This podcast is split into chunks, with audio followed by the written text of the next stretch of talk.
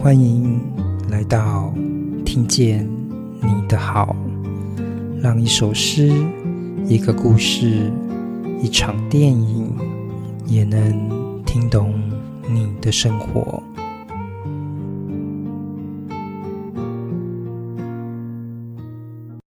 听见你的好的听众们，很高兴我们继续从第二点来读今天这本很有趣的书，送给献给皇帝的礼物。那我们这个第二点呢，主要是要从这个瓷器来看中西交流。那郑宪老师，其实我们上一集就有谈到，就是说，哎，这个魏之武他在做这一个英国瓷器的时候，其实参考了很多的一个元素，就是无论是科学技术的发达，嗯，从荷兰啊，或者从中国要吸取这个。呃，瓷器的知识，但是其实他也要开始去传播这个瓷器，那就有很多一个行销的行为，那间接也成为一个献给皇帝的一个中国皇帝的礼物。他其实可以看到，呃，中国跟西方的一个交流是从这个瓷器上。是的，我们第第一个部分讲很多，我们这个第二部分哈，那我们讲到瓷器啊，各位同学们，各位观众我们听过讲什么大南瓷？嗯，有法兰瓷，你会拿来泡茶吗？不会，不会，因为那叫做礼物，嗯，那叫做礼品，或者我们这个正要送给外宾哈。那瓷器应该是生活的器物啊，嗯，哦，那瓷器怎么又会变奢侈品？那怎么从奢侈品又变成了礼物呢？啊，这个书里面有提到，这个马加尔尼莱克斯提到一个，当这个瓷器生活品，啊奢侈品。礼品，它形成一个礼物经济哈。那各位有没有常收到，最后收到你送人家的又回到你的手上哈？那如果有的话，那就表示你有一定的社会地位哈。那这个叫做礼物经济哈，在这个书的第一百四十一页哈。但是这一切啊，就要回到从头哈。我们来看这个 PPT 第十二页啊，这个名字叫波特兰瓶哈。那这个就是。韦志活最早去模仿的哈，那在第十页有这个瓶子，那这瓶子作用不知道，但是跟当时生活没有什么太大的关系哈。啊，一直到马加尔尼们送的瓷器的时候，可惜书里面没有，到底他拿的是英国的瓷器来这个图片的书里面没有哈，但是在一百四十页他有提到，这种对这些。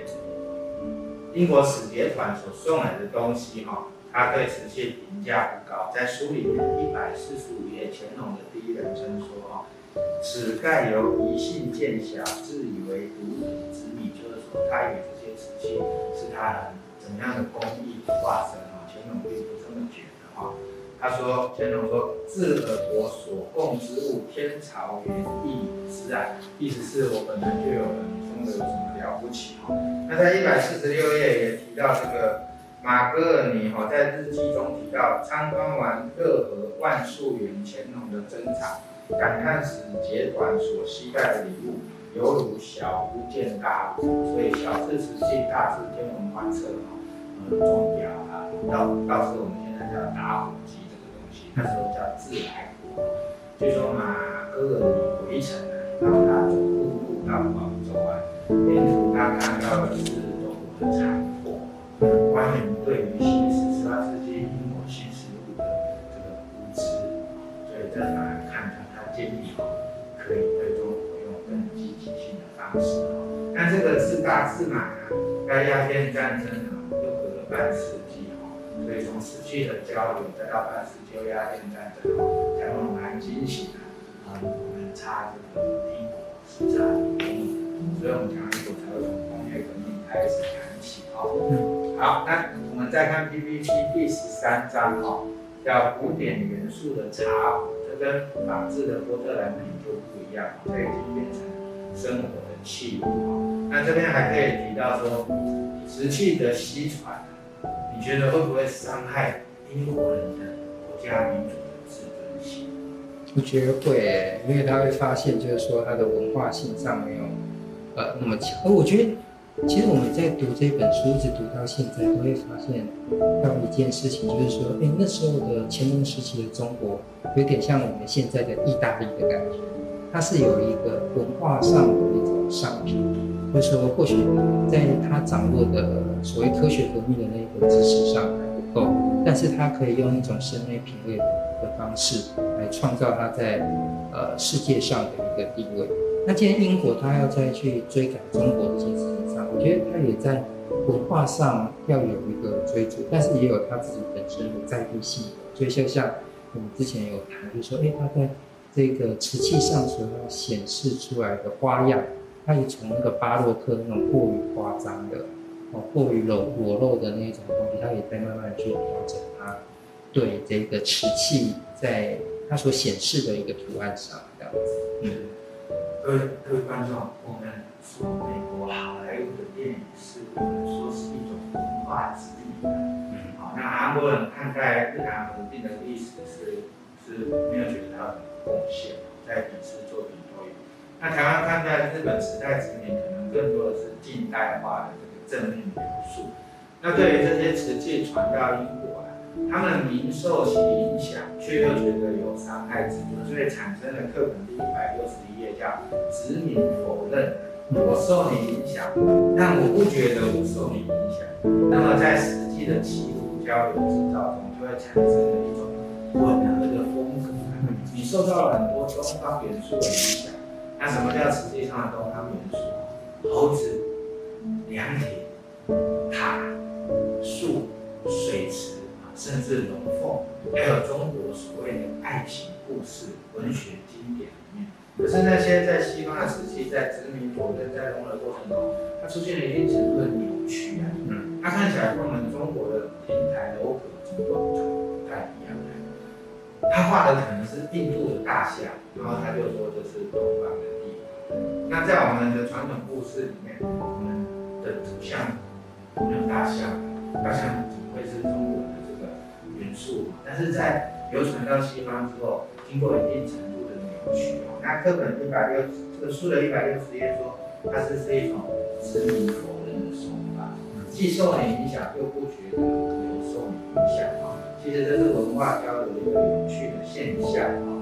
那随着后来时间的推演啊，这些东西已经不是把庄园放在一个盘子卖给光会，而是整个随着它的规模的产产生了很多种的这个。瓷器的类型啊，我们来看这个第十四页 PPT 啊，石盘中的英国庄园。我们看到左边那个庄园，就是右边那个盘子里面正中间的那个建筑，所以实物跟盘子里面都长一样。好，我们再看第十五页，这个叫蛇窑。我们上一部分是不是也提过中西窑燃烧效率的不同？你是干窑，我是。由低而高这样子，好，那在这种交流中产生了在一百七十五页所谓文化杂交的现象。嗯，对，其实他这边就有谈到，就是说调和的元素，就像刚刚呃曾倩老师说的，因为在那个呃英国的东方中国想象当中，他会把大象放进去，但事实上我们并没有嘛，这样子。那所以其实他有说。那中国的在这个一百七十五页这本书的一百七十五页，就谈说中国的青花瓷，它其实也融合了什么伊斯兰世界的异国元素。那广广彩瓷也吸纳了欧洲的透视技巧。那为什么会这样做？因为其实也跟这个中国的海禁有关系。所以当这个中国瓷器没办法出口的时候。那你就必须要去国际市场，可能会被日本所占领，所以这时候你要重新再去打入那个市场，你就要迎合别人的口味。所以其实这些物质啊，或者这些艺术品，有时候虽然它呈现的是美，但是它不一定是真。而这个从美或是扭曲到对对真实的扭曲这件事情，其实背后也有很多商业利益在里面运作。它里面提到了，为什么这个？中国海禁之后，那这个西方缺的市场由日本来填。那它里面会出现的中国文化元素，没有是拿着油伞，然后穿和服啊，啊，这跟中国元素没有关系了哈。那这些东西进去之后，后来中国开放之后，哎，中国又学日本，你你填补了空档，后来我开放，我又学你。所以这个叫文化杂交。他认为这个没有什么不好，因为从文化杂交最后变成文化的汇流，那个对瓷器的中西交流是其实是好处。你有我，我有你，谁是原创，谁模仿谁，到最后在汇流中来，其实都不重要的，还留下了很多中西交流的过渡。那这个这个这个书里面提到伊万里瓷，那他也提到一个叫青柳瓷，在西方的青柳瓷，青色的青，柳树的柳。那青柳瓷里面的主要也是属于西方自己形作的东方。嗯、我们都听过一个叫东方主义，嗯，有萨义的，谁谁的东方？嗯、所以这个瓷器里面也形成西方所想象的东方。嗯，那里面的这些图样都跟真正东方元素是不太一样的。嗯、其实谈到这个文化杂交，其实这本书的第一百三十二页就有一个我很喜欢的画家，就是惠斯勒。惠斯勒他就画了一个瓷瓷国公主。还有这个紫色与玫瑰色釉质款瓷器上的修长仕女，其实这个这个可以看到，这时候呃，这个西方，因为惠斯勒他比较像是美国的画家，就是欧美世界，其实大家对瓷器的这个向往已经被画在他们的艺术品，比如说那个紫色跟玫瑰色，它就是一个呃西方面孔的一个女孩子，就穿着一个。东方的衣服，那这个东方是中国的衣服吗？其实你仔细看，它又有有点和服的味道，然后手上就抱着着，就不是别的，就是中国的一个瓷器了。那另外一个那个瓷国公主也有一个，她拿的那个伞或者她穿衣服就会比较接近和服。所以其实，在东方文化，或许在科学革命上，呃，东方它是落后，但其实在文化上，它确实是引动了一个异国的想象。所以今天在这个瓷器上，它它是一个物质，就是刚刚郑健老师都有谈到，就是说你现实中用的瓷器跟礼品花或是艺术品花的瓷器，它背后就会有怎样不同的一个制作方式。所以今天这个文化杂交的这一个部分，其实满足的有可能是要贩售的那个对象对于东方或是哪一个世界它的一个既有的那种情调感这样子。还蛮值得我们去看的，这样。嗯，对，没有说，而且我们相较于中国元代的青花瓷，它的中西交流是指它的染料叫古玩。嗯，那这个原料可以从石榴，也可以从海流来。那它的图案就是，嗯，大家来想一想，那不会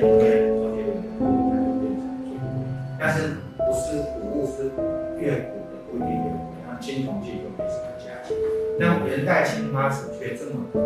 可是图案比起这个文化杂交、文化汇流，像刚刚谢老师所讲的哦，买那个卖的很贵的青花瓷图案没有这么多彩多样，你也看不出那些是融合印度跟日本的风格哦。那我们前面讲到十七世纪荷兰叫黄金时期、大航海时代，十八世纪是英国工业起哦，消费主义的时代。那荷兰作为海上马车夫第一波的强国，这么富裕的经济哦。他收集了很多瓷器，梅维尔的画，走入寻常百姓家，是这跟新教伦理哦、辛勤工作、侍奉、荣耀上帝是冲突的。嗯、那当时的人觉得，生活器物中这么多的瓷器，其实是一种奢侈品啊。嗯、那于是产生价值观要怎么调？嗯、我们就承认吧，所谓奢侈品就是生活不需要的东西，不叫奢侈品。我们就承认什么在课本。在书的一百八十六页，我们就承认我们喜欢这些奢侈品，并应该得到教育，应该把对奢侈品的追求转做对国家经济发展的动力。所以这个瓷器哈，在书的一百八十六、一百八十七页哈，它经过了一个社会价值的转化，那这种消费主义才能够继续的走下去。嗯所以其实我们现在回到我们现在的现代，常常都会听到一种词词汇叫做刺激消费。无论是美国还是台湾，定期就是要鼓励你消费。为什么要鼓励你消费？因为其实是囤积的物品太多。在科学革命时代，呃，发展出来的这种工艺制作技术，它超越人力嘛，因为机器生产不会累，所以就生产过剩。但你在推销这些东西。在推销你不需要的东西的时候，其实就需要很多的文化的包装，不只是经济上你要可以负担，另外一个就是说我要用这个就会变成一个象征品。所以其实我们刚刚在谈中国瓷器的时候，无论从那个呃皇室，呃这个俄国的皇室还是英国的皇室，它本身都会开始去强调，就是说，哎，这个东西对我生活上的一种审美性。那我们庶民百姓就看到之后就很想要去追求，就好像有些人他可能就会想买双 D 的车啊，或者说跑车，但是其实台湾根本就没办法跑那么快嘛，但是它就会变成一个一个象征品。所以其实这样的微珠路它本身在推推它的瓷器的时候，其实在这个地方其实琢磨还蛮多的。对这个部分，在我们生活中，我们要，因为我们的手机为什么要跟蔡司莱卡？你这镜头有蔡司来的加持，可是那干嘛要买相机？所以还是不一样。所以，但是它有一个文化的符号贴在上面。你实际的功能是不是真的达到蔡司来卡镜头的解析度？我们不得而知啊。但是它就是会有一群人去追求这个。那这群人会不会再扩大？所以两百年前、三百年前，现在的三 C 产品其实都是带来一种一直不断循环的生产。消费，我们现在比过去，也就是我们那个年代更多，因为这个年代有一种材料叫做塑胶，嗯，这就跟石化业有关。我们非常容易取得这种东西，它们我们也知道环境的一个承载力。相较于瓷器的时代，还有不止单机哈。啊，那以上的话是我们关于第二段关于瓷器所谈到的东西的交流，那我们就简单介绍到这边。好，谢谢。欢迎来到听见你的好，让一首诗、一个故事、一场电影，也能听懂你的生活。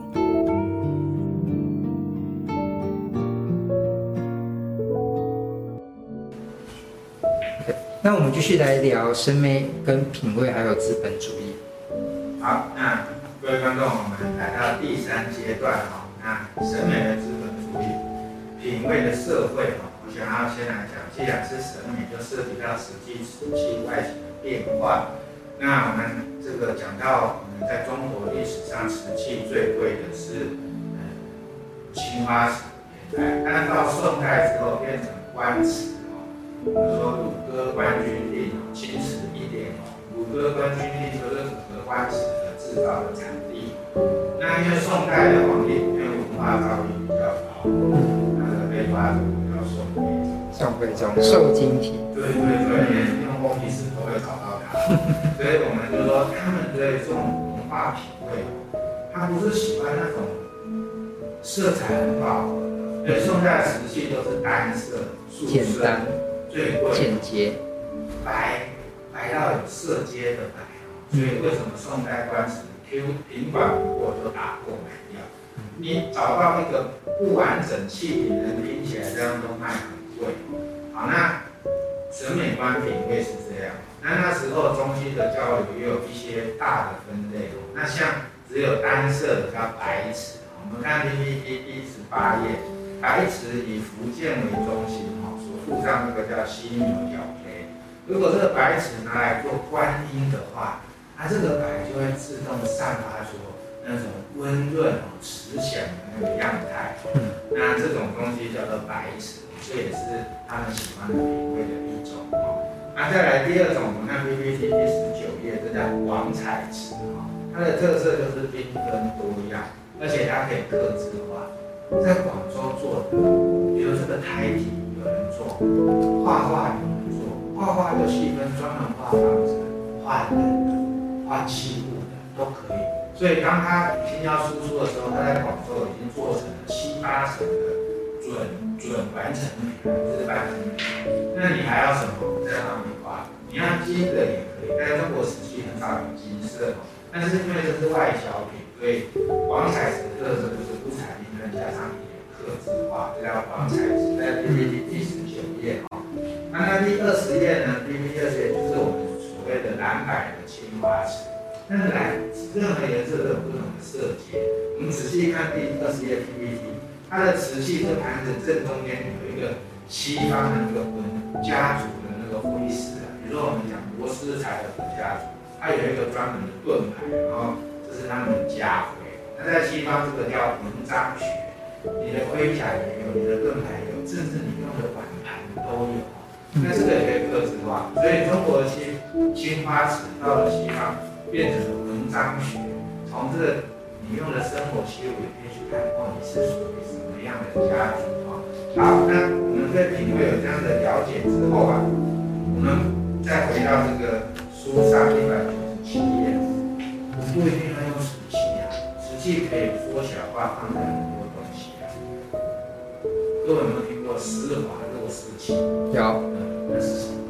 嗯，就是一个人造水晶吧。对对。那、啊、你这个钢笔卖到一个程度，我们叫炫耀性消费或超过使用价值，你说这个事物产生了异化的效果，我这个钢笔怎么在提升价值？我就像一个施华洛世奇出来。那我可以放在钢笔，我可以放在手表呢？可以啊。那我这个瓷器缩小，会不会变成项链呢？然后后面我提到了。在十八、十、十八世纪、十八、十六、十八岁，贩卖黑奴啊，是一个普遍的行为。我看现在有的铜像被人家推倒，可是我对这个城市建设有贡献。这个大学当时设立很多凸起，你在美国的那个当代，你是黑奴的主要大股东，不然你想拿掉。所以这个维吉乌啊，搭上这个黑奴的工厂，在书里面有提到，他也去把瓷器做成一个项链。然后这个黑奴是两手散抛，下面下半部分的姿势，我难道不是？所以它也打上这个，有助于提升这个企业的所谓的社会形象。人文上，比如说追求自由，所以原本的瓷器就开始有了其他的意味了，而不是原本的就是它的表象，而是跟社会的价值，它就融入在这里面，也有助于。怎么样群体做消费，就是说我买了这一个这个黑奴的这一个瓷器，也代表我对解放黑奴也做了一番努力，这样子。没错啊，我们那个乐雨林友善咖啡啊，嗯，星巴克或什么，哎，我让产地人得到更多，那你愿不愿意多花一点钱？我们现在都叫 CSR，企业的社会责任。嗯，好，那第二个我们在第三部分要讨论的就是说。性别跟瓷器有什么关系啊？那这书里面会附上一些，哎，传到那边的瓷器里面出现很多中国的仕女的图样在这些瓷器上面哦。那书里面是说哈，因为西方已经看了很多没穿衣服，很奇怪，拥有这些没穿衣服瓷器的都是男生，然后被画在上面的都是女生，然后他们很少有新鲜。感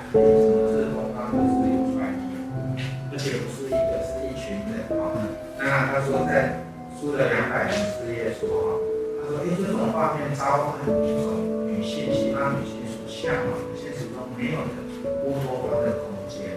那这些实际上的三两三生两两女生哦，不是很优雅的穿衣服，慵慵懒懒的在看四花园的封闭空间。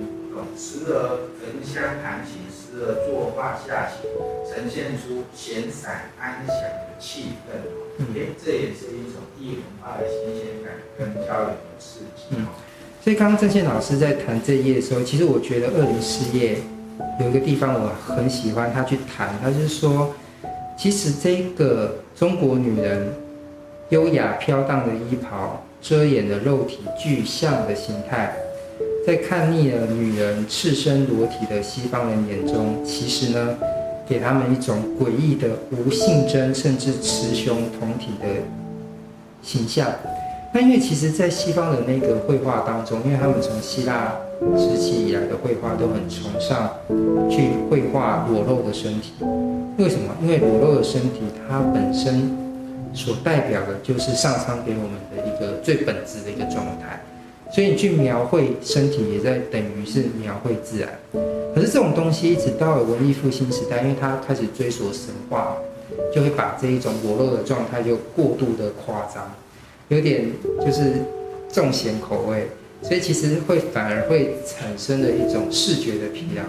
那其实我们刚刚在上上一集就有谈到，就是说新古典主义，新古典主义本身就是对这种东西有做了一个节制，可是他们现在看到了西方的一个的中，从这个中国传到西方的瓷器的时候，发现哎，中国女人的衣服都把她们的身体的性征都抹去了，所以加上我们东方人，因为在不像这个西方人嘛，就是骨架啊或是身体都很立体化的时候，反而好像在这样的女性身上看到了男性的身体，更容易去怎么样？去投射一种我在呃这个瓷器当中的一种状况。嗯，我们现在白话讲叫“闺蜜”，嗯，就是女性透过这个器物的这个女生的侍女，把它投射进去啊。好，那你想要拥有这些东西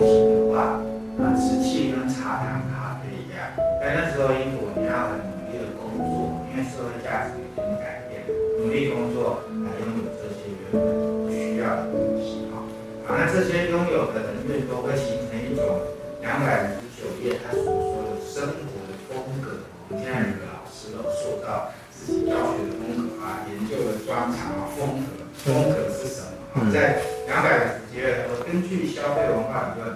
生活风格指涉一种消费者的感知，透过独特选择商品及后续形成的惯性，展现个人独特性或者个性。服饰、载体、家具、装潢、汽车、假期，包含你的饮食，你看什么电影，看什么美术展览，看听什么样的音乐，都是个人风格到社会的风格，形成一种具有象征美学意涵的社会视野。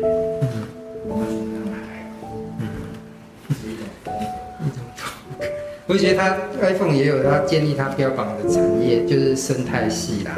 但是我想，诶，威之物它那时候还没有办法把瓷器变成，因为三 C 产品，比如说手机、笔电跟甚至手表，全部都用苹果，可能有它自己的生态系。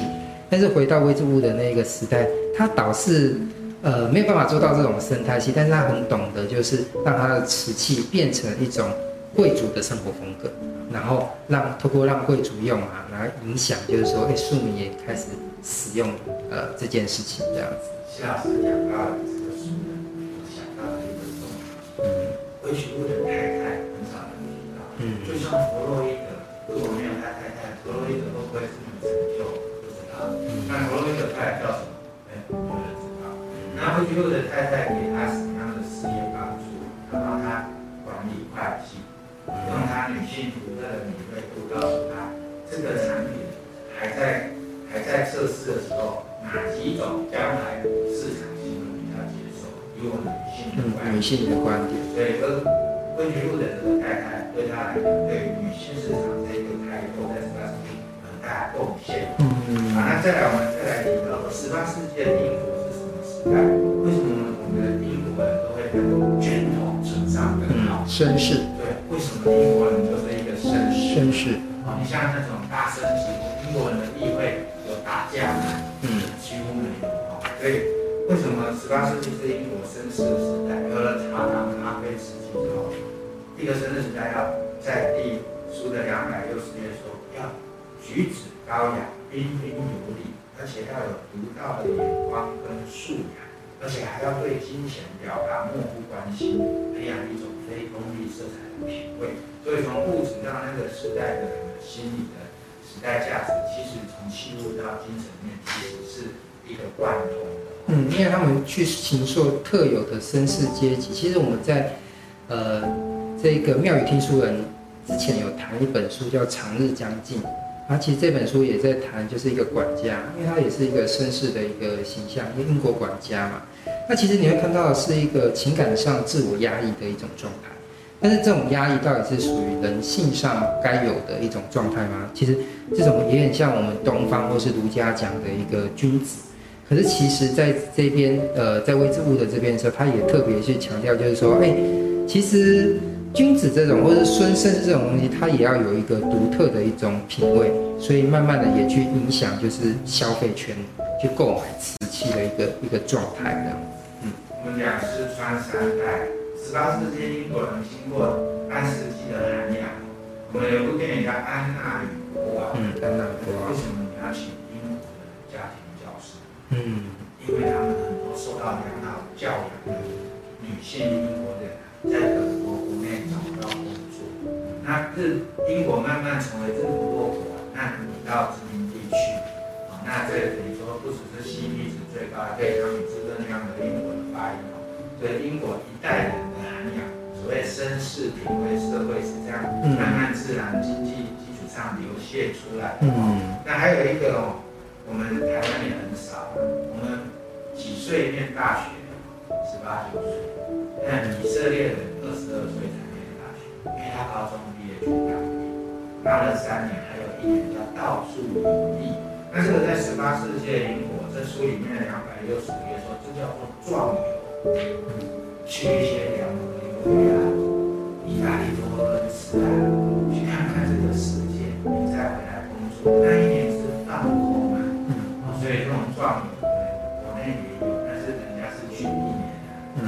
以这个状元在十八世纪是一种审美观的培养，这是一种自我教育，嗯，放下你一下无所，我们可能会。三十天去环岛，嗯，看，那是应该是一年，一年整个，所以这个状元在十八世纪就有了，这也是那个瓷器那个时代英国得天独厚的一个条件哦。嗯，其实，在两百七十五页，我们就看到最根本的经济的问题，就是说，当审美品为它塑造之后，我，变说我们大家就要买，可他开始会去控制值跟量的问题。两两百七十五页。就呈现出这个隈之物，他作为一个陶瓷商品的经营者，他做了什么思考？他说，这一个隈之物必须要大量生产，提高销售量来增加单位利益，但是同时，他又要避免什么产品量产造成过多的库存积压，侵蚀它的获利。所以在值跟量上，它也不是说什么东西都一直出。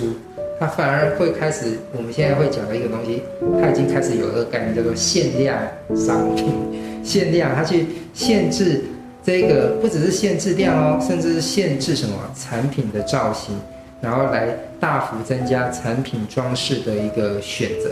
所以它很聪明哦，它先把它的瓷器先固定在几种造型上，但是如果你要刻制什么样的花样，它也先把几种你可以刻制的花样秀给你看。让他先做好底模之后，然后如果你看你要刻制什么，他再把它加上去。当订单来的时候，呃，我反正我已经做好了基本的模，我只要把你刻制要加的东西再加上去。所以想说，哇，他这时候他已经是一个，就就是在思考面上是一个很强、很灵活的一个人。嗯，因为说啊，这就是当大量生产，因为什么叫中产阶级是吧？愿意做，因为可能你卖的以前那些皇室是不到十趴，嗯。但现在一般所谓中产阶级，在书里面有个量表，大概七十到八十趴是属于一般的。那你以前那种价位，一般人怎么买得起？这就涉及到定价策略。嗯，他不会去降价。我们看很多知名厂牌，是不是都有副牌？嗯，Toyota 就有 S 字，日上就有 Infiniti，对不对？嗯，你买不起我的这个一线，我卖你二线的品牌啊。所以在大家生产中，质量要求的一个平衡。那再来书里面也提到，隈之物登广告，他不登那种小报的，嗯，因为他怕他的产品跟那些奇怪的小报会让他的东西庸俗化，价值口碑上就下降了这样子。那它的定价不是降价哦，嗯，因为降价会让你品牌看那个 iPhone 有一款降价就被骂死，嗯，所以这定价跟大量生产质跟量的兼顾，隈之物是有动过头脑。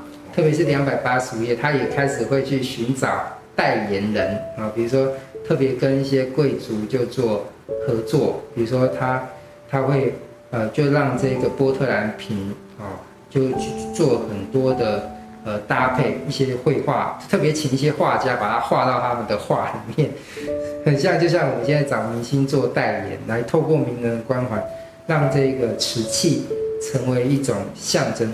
所以就做这样的这么多努力，难怪他最后可以成为一个，呃，送给乾隆皇帝的一个瓷器。所以，与其是说他在瓷器的技术上做了很多努力，其实我觉得他行销工作上也做了蛮多的琢磨。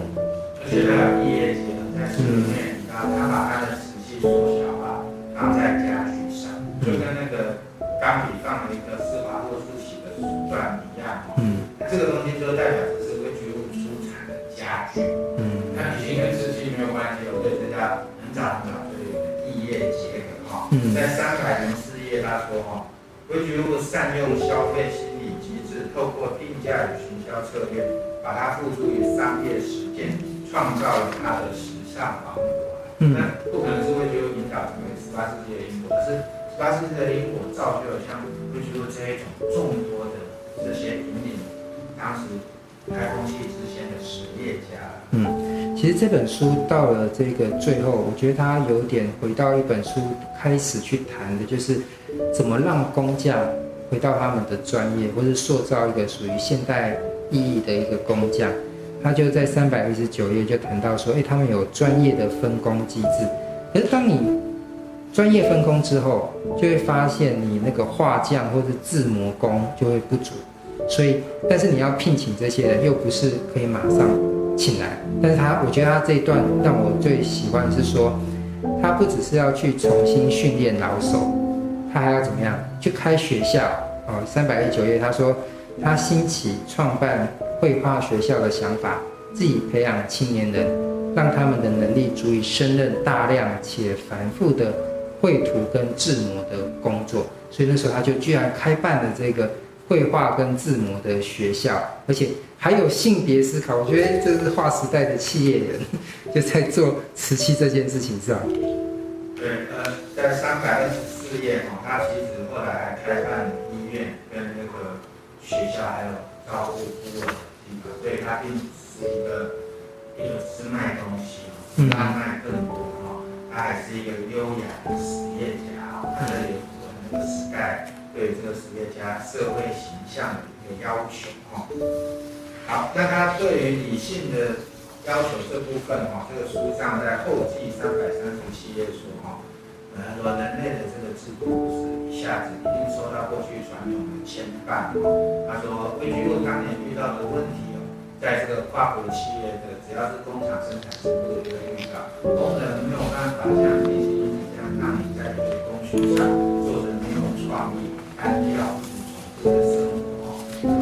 一个平衡哦？他这里面提到哦，所以这个是历史，虽然是一个工具叫做瓷器，但对我们现在的这个。”工业社会也有一定的参考。好，那在三百三十九页，它最后啊，它是用了一个马克思的话，他说：“人类创造自己的历史，但并不是随心所欲的创造，并不是在你自己选的条件下创造，而是直接碰到从过去沉积下来的件创造。那一些已经过去先辈的传统，会像木叶一样纠缠着活人的头脑。所以，规矩路的这个王国不是。”凭空而来，所以这一本书哈，我们从这三个部分来去看，每一个地方其实它有很学术的理论的，它把它都扎摞在一起。那它也有很图像式的，让你觉得哎，有很多过去